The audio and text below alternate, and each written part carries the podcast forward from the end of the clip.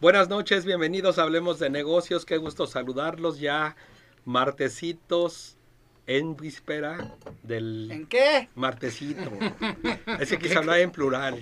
En víspera de La Navidad. de la Nochebuena. Ah, de la Nochebuena. ya este me estoy saboreando El pavo. el pavito, el bacalao, los romeritos, bueno, todo lo que lo que tenga que ver con, con esta noche. Me da mucho gusto saludarte, Arturo León. ¿Cómo estás? ¿Qué tal? Buenas noches. Pues listos para ayudar a todas las pymes de la Gran Guadalajara. Abraham. Buenas noches, Rada, aquí contento de estar con ustedes. En Muy vivo, bien. en vivo. En vivo. Muchos ¿Qué, están? ¿Qué tal? ¿Cómo estamos? ¿Cómo están? Buenas noches. Esperando ya la Navidad con ansias. Así es. Beto. Buenas noches a todo el panel. Muy bien. Faltábamos los, los coaches. Están en un embotellamiento. Dicen que no más. dicen, que- saludos amigos en vacaciones pero presentes. Ah, Eso es todo. Serrano viene en mood navideño. El eh, Guadalupe Reyes, amoroso. ¿Quién? ¿Tú? ¿Yo? Espero. Sí, sí, sí. No. No, no, no. No va a pasar. Sí, Viene con su nariz de no reno y Yo soy de- Ustedes están esperando la Navidad, yo arruinarlo.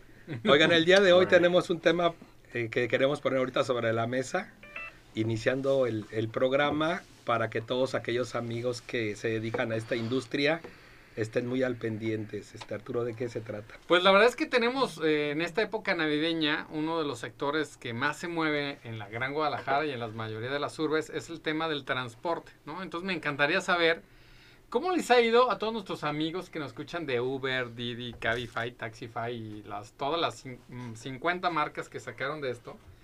¿Cómo les va como negocio, no? Yo y a los tradicionales, ¿qué hicieron? ¿Y Porque qué pasó con los tradicionales? pues de repente llegaron taxis? las, Ya casi las no hay taxis amarillos, ¿verdad? Sí, sí hay, y sobre todo los del aeropuerto, todavía hay sitios, Ujú. pues cerca de mi casa hay un sitio, pero me encantaría escuchar la voz de todos estos eh, amigos transportistas que nos digan, oye, yo he visto que la gasolina sigue subiendo.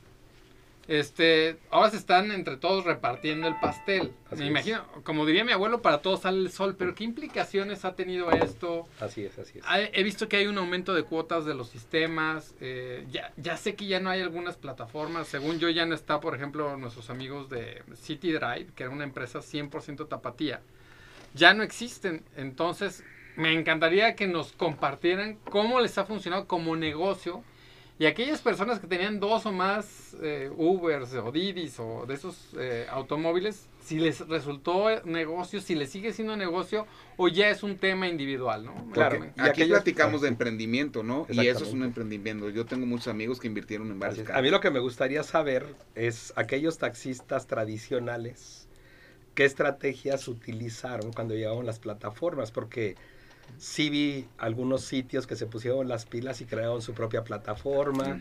O sea, quisiéramos que nos compartan todas estas experiencias para que juntos en la mesa y ustedes en su auto, este, platiquemos del tema y eso aporte mucho valor a esta mesa, en lo que nosotros analizamos algunos casos de los que nos llegaron, ¿te parece? Sí, por ejemplo, eh, Quetzal seguramente él va a estar muy contento porque todas estas plataformas se, se metieron a facturar. Entonces, todos los servicios de Uber, Didi, Cabify, o sea, la gente factura.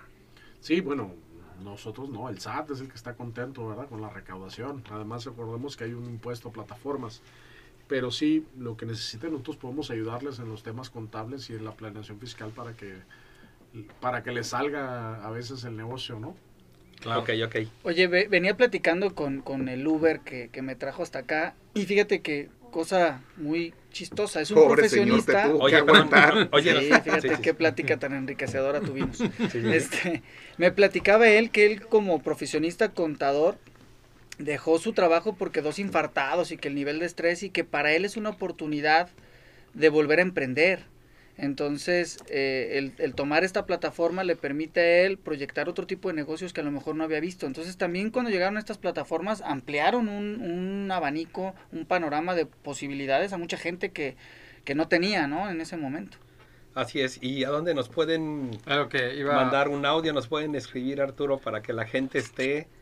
eh, Pues mientras estamos aquí al aire, eh, nos pueden escribir al 33 18 80 76 41, que es el teléfono que ustedes ya conocen de zona 3. Lo vuelvo a repetir: 33 18 80 76 41. ¿no? Y ahorita pero- que ustedes están ahí en el tráfico, también la gente que no tenga que ver con esta industria también está padre que, que nos llamen, que ¿Qué opinan? en lo que están no? ahí en el tráfico que echen aquí cotorreo con nosotros, porque es importante, este programa está diseñado y hecho para que todos aportemos, para que Sí. todos Desafortunadamente no podemos tener aquí cientos de personas en la mesa, pero para, Sí. para eso se abren esas líneas. Podemos convertir este aquí, ¿no? espacio en ese medio, ¿no? Donde Así la es. gente también opine sobre las plataformas. Les digo, porque yo, yo he escuchado muchos comentarios de que Uber ya no es lo mismo que al principio, que te daban el agua, que escogías la música, que el aire, que el coche limpio. Y hoy ya no. Entonces también hay que escuchar a la gente, ¿no? ¿Qué opina de, de esto que, que ha pasado con las plataformas desde que nacieron? Claro, claro, claro. Y Muy bueno, bien. también tenemos el, el número de, de Hablemos de, de negocios, ¿no? Que es donde nos gustaría que nos escriban durante la semana, porque acuérdense que tienen hasta 5 minutos para que nos platiquen su problema. Al rato vamos a poner uno. Pero es el 33 34 03 7583. Lo repito, 33 34 03 7583. Ese es el celular exclusivo para Hablemos de Negocios. Durante la semana nos llegan varios casos, algunos los atendemos en la semana y dejamos para esta mesa algunos que nos han llamado la atención para eh, resolverlos. A mí me gustaría este, ahorita aportar un poquito de nuestra experiencia y me gustaría poner en la mesa, estamos a tres días de que venga la Nochebuena, he ido a algunas plazas comerciales, a unos supermercados, están a reventar el tráfico en la ciudad. Quetzal, me gustaría empezar contigo, ¿qué opinas referente a, a toda la derrama económica, el tema fiscal que se provoca con todo esto que estamos viviendo en estas dos semanas? Porque luego viene la cruda realidad la primera semana de enero y este vienen las nuevas reformas fiscales a partir del primero de enero. Ahorita todos estamos muy contentos y jujuju, jajaja y feliz año nuevo, pero desde tu trinchera y tu especialidad, platícanos. Pues mira, la verdad es que eh, para nosotros el cierre de año fiscalmente siempre ha sido lo más complicado, es el- la época pesada de trabajo, porque es el cierre de un ciclo, entonces empieza el diferentes momentos se puede empezar, pero habitualmente el ciclo fiscal empieza con el año, el primero de enero y termina el 31 de diciembre. Y lo facturado, facturado. Y hay años en los que el SAT te permite cerrar con dos días después las facturas. Entonces realmente se el 31 de diciembre, como en este caso que es viernes, luego viene sábado, domingo y la para nosotros 32 horas. Al tercer día, que es el lunes, tienes que tener cerrado todo. Sí o sí, el tema es que no hay bancos, entonces sí se va a poner bien divertido. Mucha gente tiende a gastar de más porque tenemos esta situación de creer que si no das un regalo no hay una emoción o no hay un afecto, ¿no? Entonces, ¿qué pasa? Pues que genera mucho flujo. Hay un movimiento económico, evidentemente. Muchos, muchas empresas hacen su diciembre, les llega su Navidad. También muchas personas piden su Navidad, ¿no? También este, algunas nos han contado algunas veces, así que como en Estocolmo hay autoridades corruptas y a veces piden su Navidad. Pero pues genera esta situación también de flujo que a veces es necesaria. El tema va a ser, vamos a cerrar con una inflación altísima, 7.63 según el pronóstico, y vamos viendo en cómo termina después de los gastos decembrinos. O sea, sí Claro. vamos con una inflación muy, muy alta que no se había visto desde hace muchos años. Y digo, y no es para espantar ni asustar, es No, es ser global. realistas solamente y que estemos Conscientes. bien conscientes de lo que de lo que nos espera y lo que estamos viviendo. Vamos a nuestro primer corte comercial regresando ponemos también nuestro aporte los los demás colaboradores, ¿les parece? Adelante. Continuamos aquí en Hablemos de Negocios. Continuamos en Hablemos de Negocios y bueno, nos quedamos con este tema de viene la- las fechas es, difíciles para, la- para el tema económico, divertidas y bonitas para el tema espiritual, el tema del amor, la paz, pero al final hay que ser realistas y ahorita nos compartía que es a este tema de, de qué nos espera en el, en el tema de la inflación, la parte fiscal, y para hilarlo con, con lo mismo, vamos platicando con Arturo León, amigo. Pues miren, la verdad es que financieramente hablando, muchas empresas dependen de este ciclo, ¿no? O sea, hay eh, empresas que tienen un ciclo económico muy importante y que en diciembre, pues realmente es cuando más se vende. Entonces, eh, viene un tema desde los inventarios que se- deben de hacer desde noviembre. Y en diciembre, pues sale muchísima mercancía. Y imagínate lo que decía ahorita Quetzal, ¿no? Es el momento que es el cierre fiscal, pero además es el momento de más venta, entonces es el momento que tienes más operación, tanto administrativa, facturación, entonces se vuelve un estrés bastante importante y por eso, si se dan cuenta, casi siempre la tasa de empleo en diciembre aumenta. ¿Por qué? Porque se necesitan muchos trabajadores em- eventuales para este estrés de la operación. Tienes que desahogar ventas, tienes que desahogar facturación, contabilidad. Pero Y es a- cuando la gente menos quiere trabajar. y es cuando... Buen punto. Sí, es cierto. Sí, también es cierto que eh, carecemos de, de, digamos, el material humano disponible porque dicen, no, no, mejor busco trabajo en enero porque ahorita, mira, me voy a ir con mi abuelita en, en el 24, el 25. Eh, el otro día platicando con un amigo que tiene un restaurante, me decía, fíjate que yo quería abrir el primero de enero, ¿no? Porque yo dije, hay un montón de, de gente que quiere salir a comer el primero de enero, vienen bien desvelados del 31, es un muy buen día para vender. Y que se le ocurrió decirle a su gente, oigan, ¿quieren trabajar el, el primero? Ah, se los pago doble porque es sábado. Sí. Y este, o no. El 90% no quiso ir. A pesar de que es un día que ganan más propinas, a pesar de que es un día que saben, prefieren no trabajar. No, no, oye, por ganarme 200, 300 pesos más, mejor no lo trabajo, ¿no? Entonces, este, sí, ahí, viene la otra cara de la moneda. Pero financieramente hablando, eh, yo le recomendaría a las empresas que estos dineros que, que ingresan en este diciembre, que hay que administrarlos y planificarlos para lo que viene, que siempre viene después de la, la gastadera de diciembre, pues viene la cuesta de enero. Así es, así es.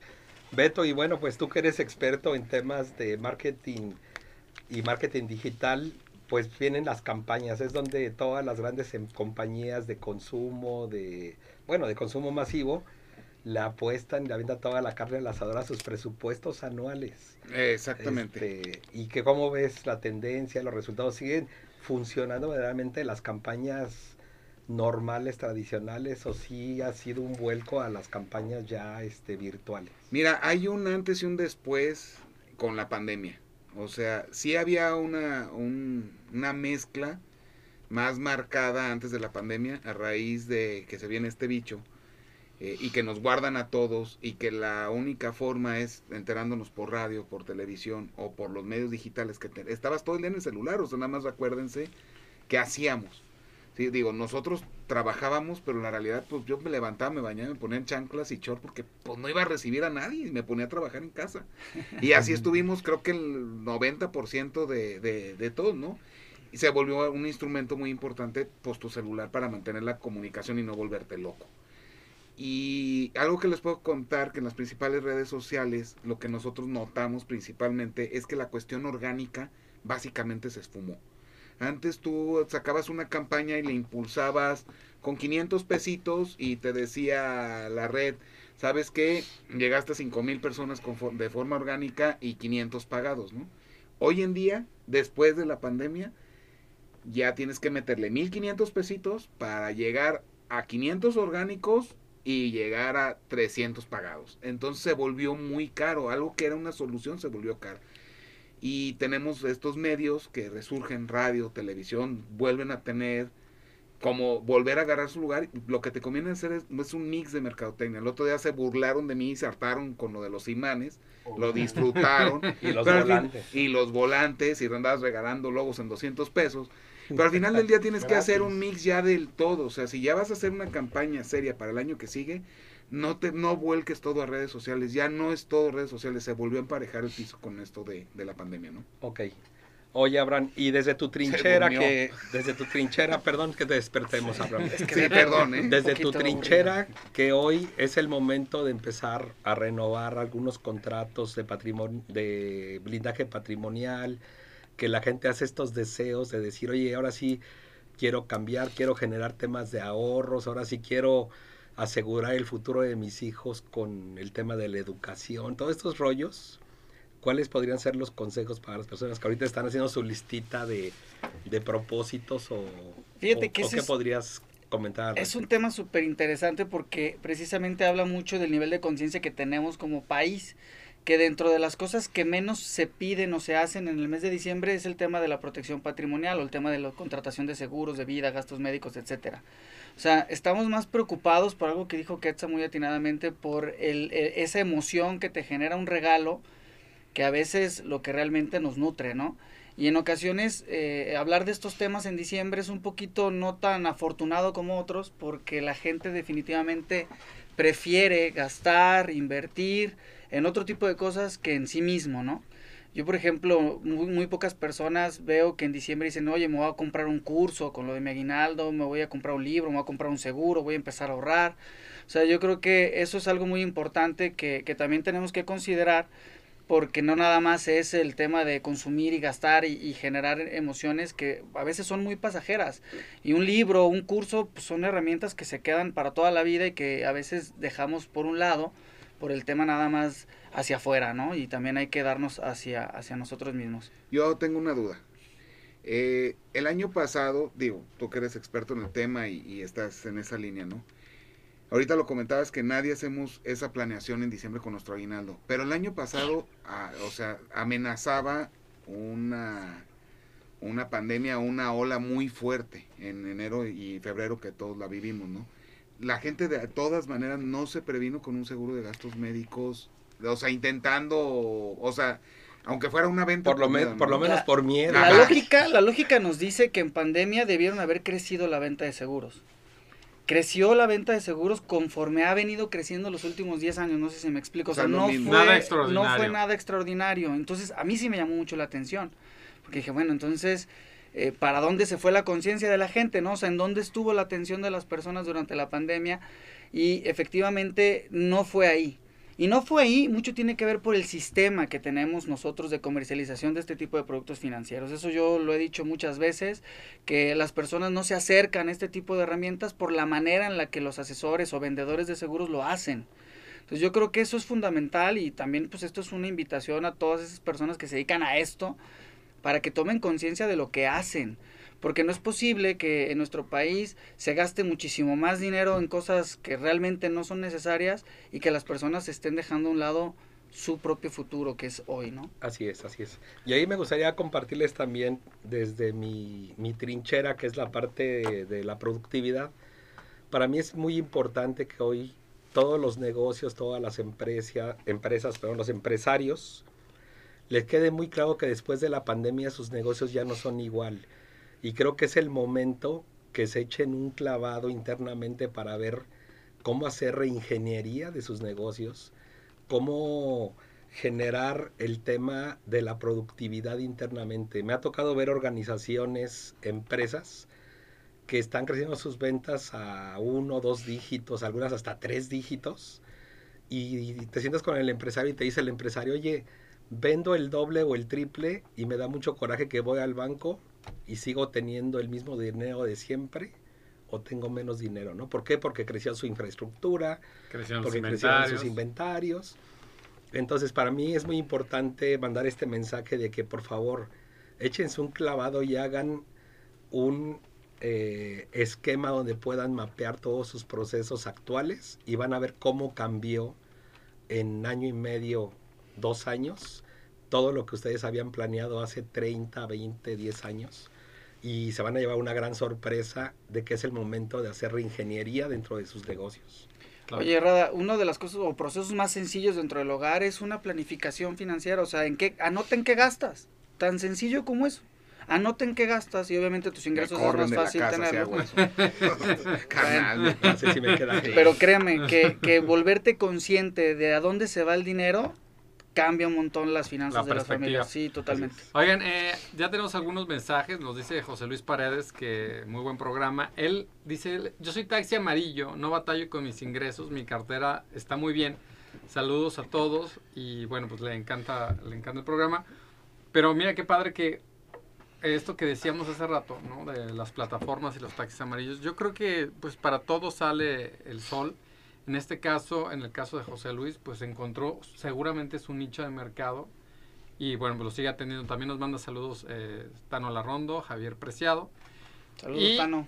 Eh, Sí, el buen Tano Tú Larrondo. tenías saludos de Facebook, Sí, ¿no? también eh, Alfredo, alias el rap. Acá hay un mensaje Isra también. Rueda, y dice José Carbonero que le subamos porque no se escucha bien. Arturo Ibarrarán y la señora Cintia Molina de Navarra. Pero no se escucha bien en el Facebook. En el En el Facebook, Facebook, Live es que es con el micrófono. De Así Yo es. creo que ahí falla. Oiga, hay un Pero mensaje también de que de Sandra Escamilla que dice, oigan, hablando de las plataformas, en esta época cancelan mucho y te hacen esperar bastantes minutos y al final te cancelan. Deja tú. El otro día un taxi que, bueno, un, un, un, un Uber, Didi, un Uber, cualquiera de esos, que iba a contratarle a, a cierto amigo de nosotros que edita para mandarlo a su casa, de 80 pesos que normalmente pagaba, estaba en 450 No, bueno. pesos Pero un eso, trayecto. es- eso no es culpa del conductor, es culpa de la No, yo no plataforma estoy diciendo, yo no me estoy expresando Sí, mi queja Claro, claro, claro, claro. Sí, pero sí, Es sí, sí he oferta y escuchado- a Y pie. es Sí, he oferta escuchado demanda. muchos comentarios de, de lo dinámico, incluso así le llaman a las tarifas, ¿no? De cómo cambian de un momento a otro. Oferta y demanda. O no sabemos, por ejemplo, yo ya he llegado a pensar que es el algoritmo, porque le pregunto a los choferes, oye, ¿no hay choferes? No, hay un montón. Entonces, ¿por qué tanto tiempo de, de, de espera, no? Yo creo que el algoritmo hace que esto suceda de esa forma para que se incrementen los costos. No tengo idea, pero la gente se queja.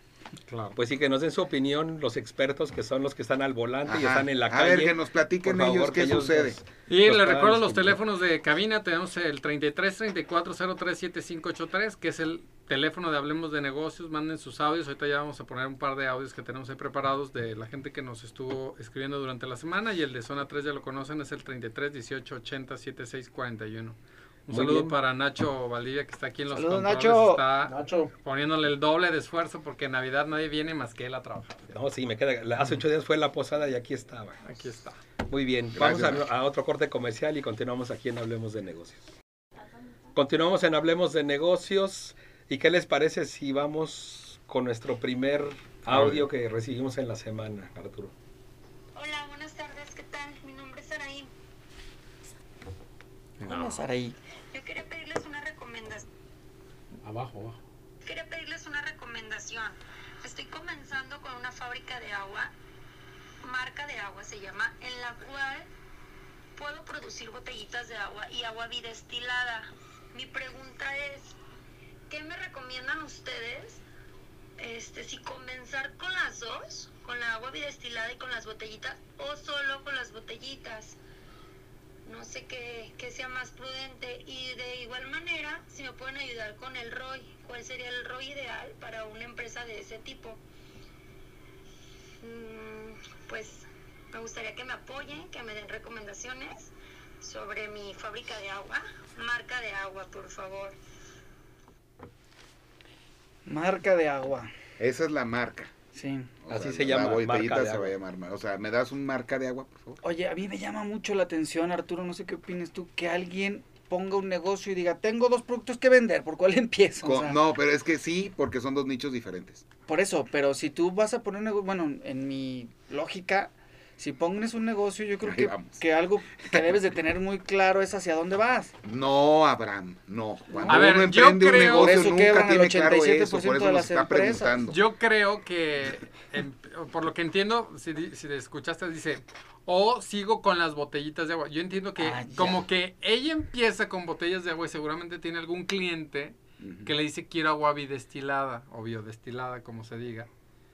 Sería Entonces, bueno, ¿ustedes saben qué es eso? Yo no eh, me ahorita estamos que no sé. investigando qué es el agua bide- bidestilada y lo que dice aquí, que es un agua que se utiliza para la industria, es un agua eh, alta en pureza, es más pura que la que tomamos regularmente y se utiliza para cuestiones químicas, eh, farmacéutica, laboratorios, baterías, o sea, como que tiene muchos Ah, usos industriales. Es un agua con menos con menos partes por con menos partes por millón es como más pura a ver yo como diría aquí seguramente el buen Beto es si te compran Vende. vende no tal cual Yo, yo, perdón, yo no estoy de acuerdo y, y ahí va. Y, y por eso, no, ya sí, se acabó por- el espíritu navideño No, no, a no, las y por eso- 8.35 de la noche. Por eso he insistido tanto en que debemos hacer una planeación estratégica. Totalmente ¿Por qué? Porque en la planeación estratégica vienen los KPIs. El primer KPI que yo siempre pongo es la parte financiera, donde viene la parte del ROI, que ahorita nos comentarás, tú eres experto. El segundo KPI es la parte comercial. En ese KPI, cuando tú lo desglosas, vienen las estrategias específicas por segmento, por industria, por producto, por SKU, y es donde tienes que trabajar y decir, a ver, le quiero vender a la industria, Exacto. a qué industria y qué producto cabe en esa industria.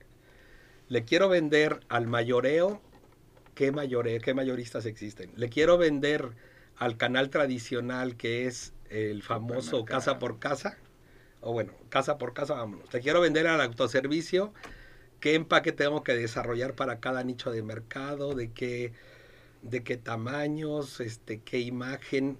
O sea, esa es una chambotototota, pero a veces nos da flojera hacer esta famosa planeación estratégica porque pensamos que es perder el tiempo.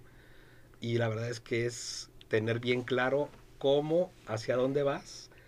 Y una vez que haces este KPI en la parte comercial, automáticamente dices, a ver, ¿cuál, cómo, cómo quiero mi ROI? ¿De qué, ¿De qué tamaño? Y ahí es donde plasmas en el área comercial. Necesito vender tantas botellitas a tal lugar. Y ahí tengo, precio. o sea, se oye muy sencillo, pero por eso es importante que busques a, los expertos, ¿no? O sea, sí tienen razón los dos. O sea, no puedo ir en contra de lo que dicen porque, pues, es el... El, El deber ser. el deber El ser. libro. La realidad. No, no es que no es el La libro. realidad. Y mi hermano Águila ahorita ya me está volteando con ganas de decir si es cierto. Es que sí. nadie lo hace.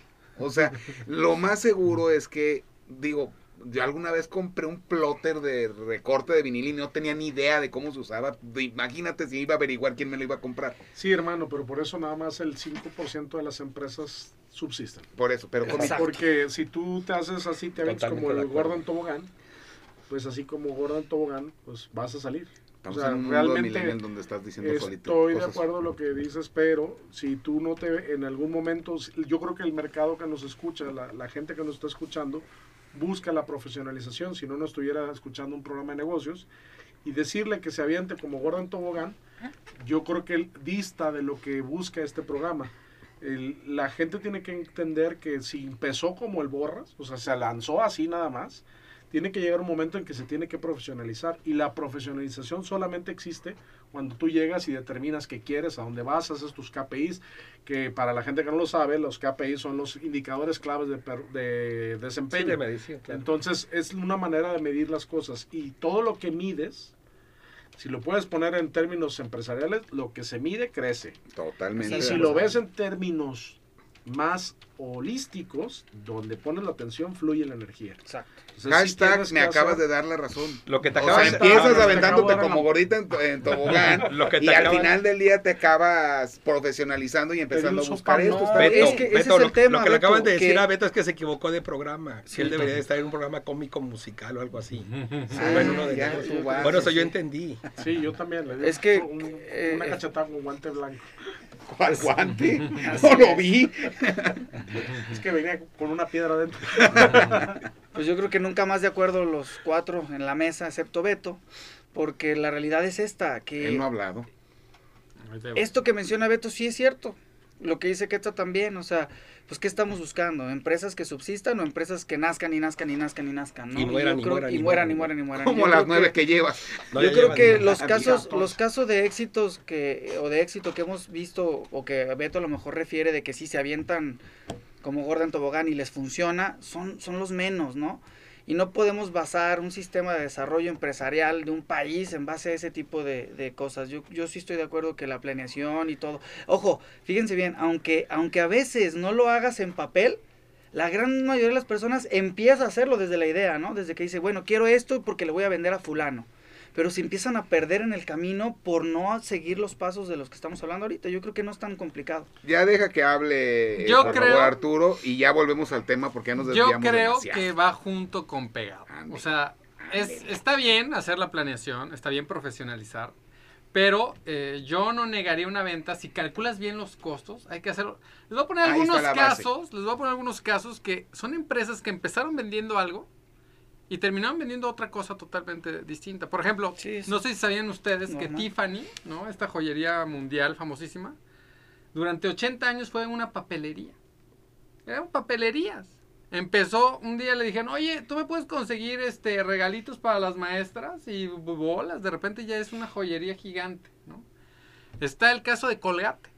Colgate, pues ahorita lo conocemos todos como la pasta de dientes, no sé qué, pero empezó siendo una jabonera que estuvo durante 70 años este, haciendo jabón, velas, almidones. Entonces, yo creo que no te puedes cerrar a decir, no, no, no, yo no lo puedo hacer. A ver, No si tienes ahí, la ¿eh? capacidad instalada, número uno, tienes capacidad instalada, desaprovechada, úsala. Sí.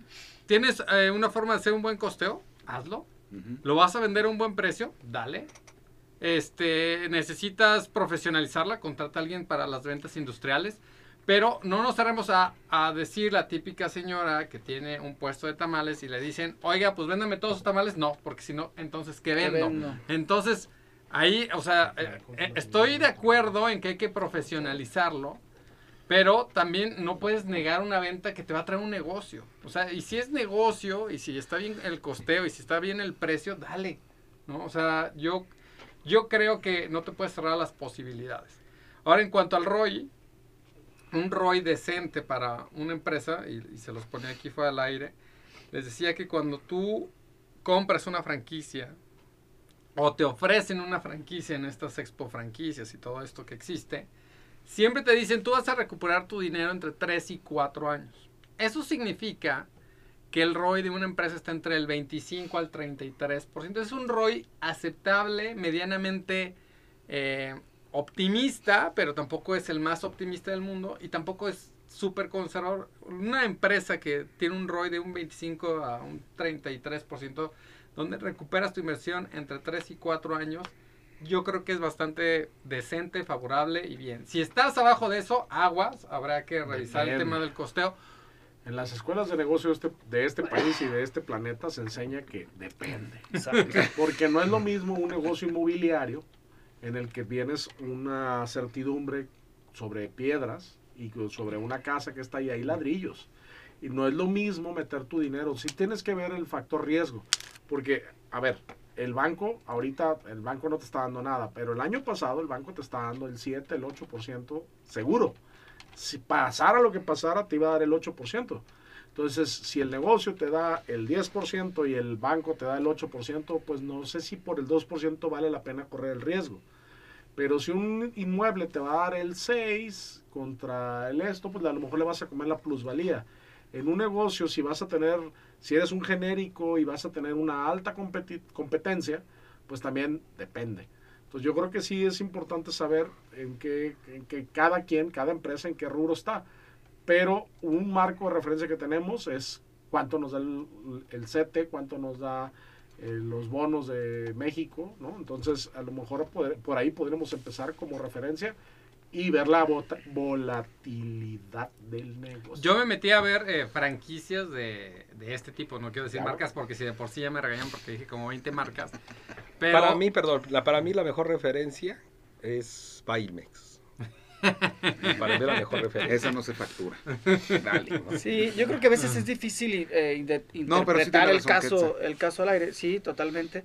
Yo creo que aquí se, se puede incluso confundir, pero lo importante es que la gente tenga conceptos en, en el día a día, ¿no? Que le ayuden. Ahora, regresando un poquito al tema de, de Saraí.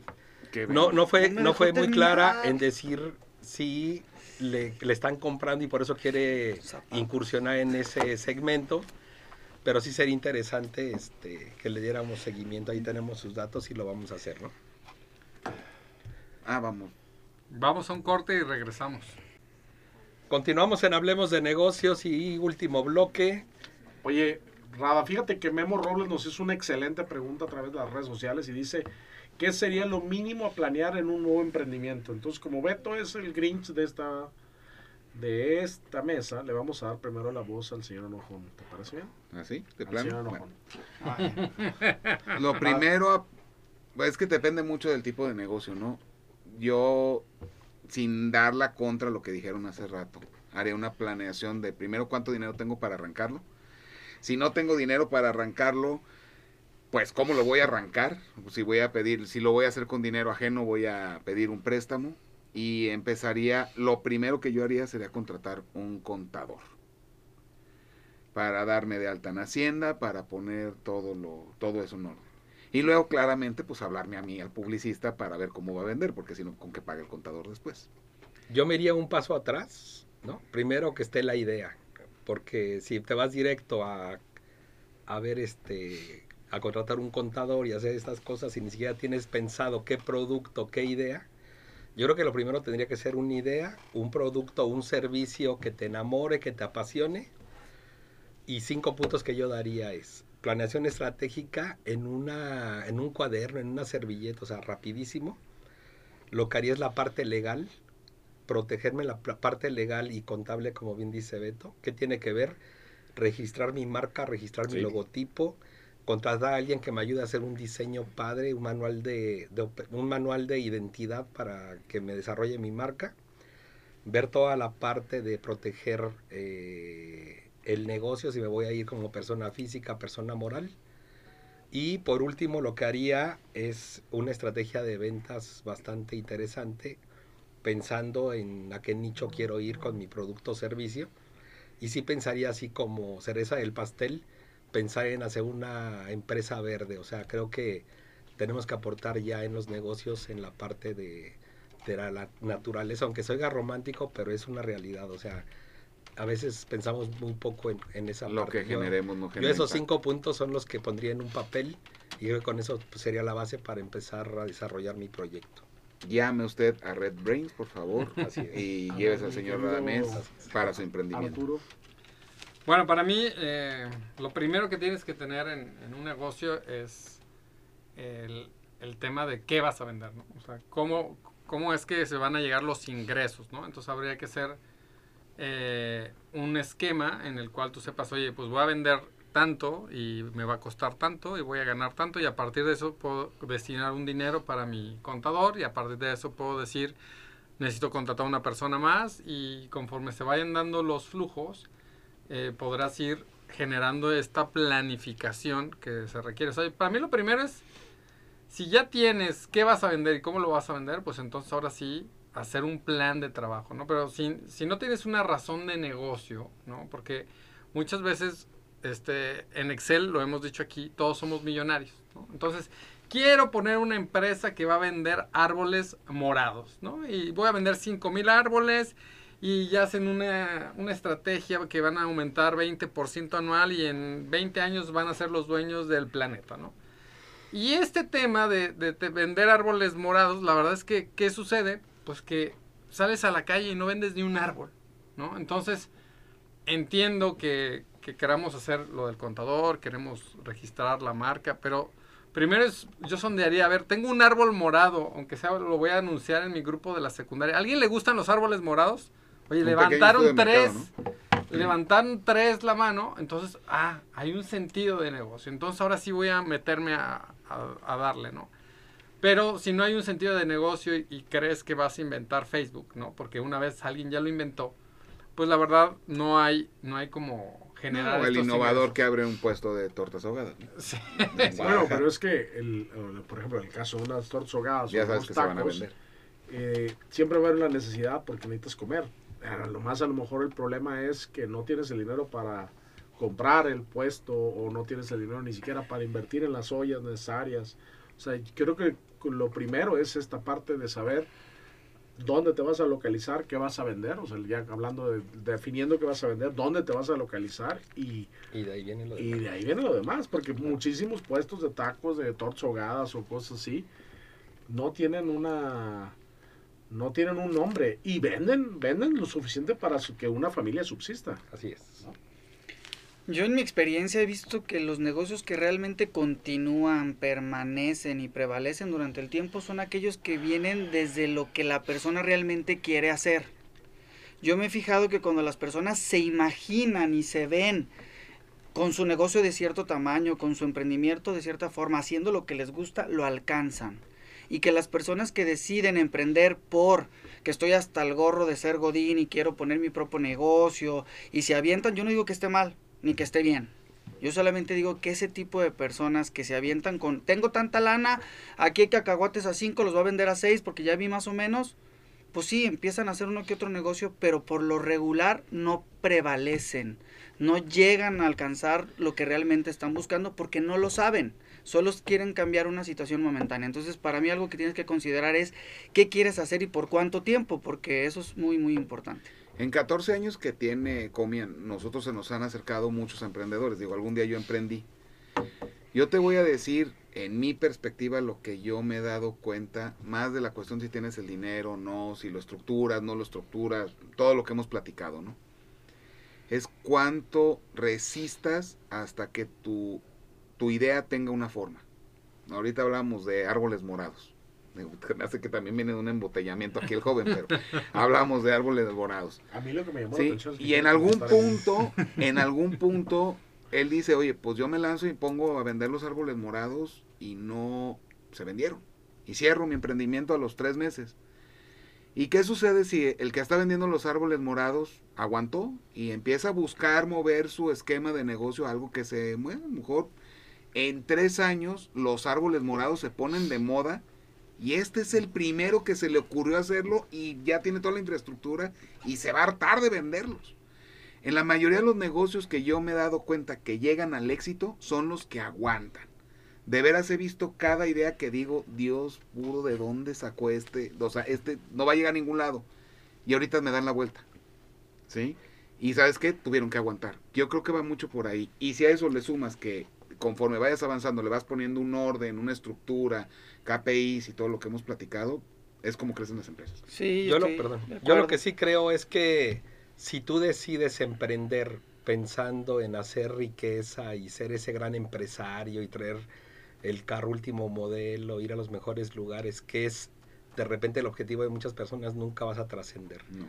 Muchos emprendedores tienen esa idea de únicamente hacerlo por generar dinero. dinero, dinero, dinero, y la verdad es que nunca, nunca se avanza con eso.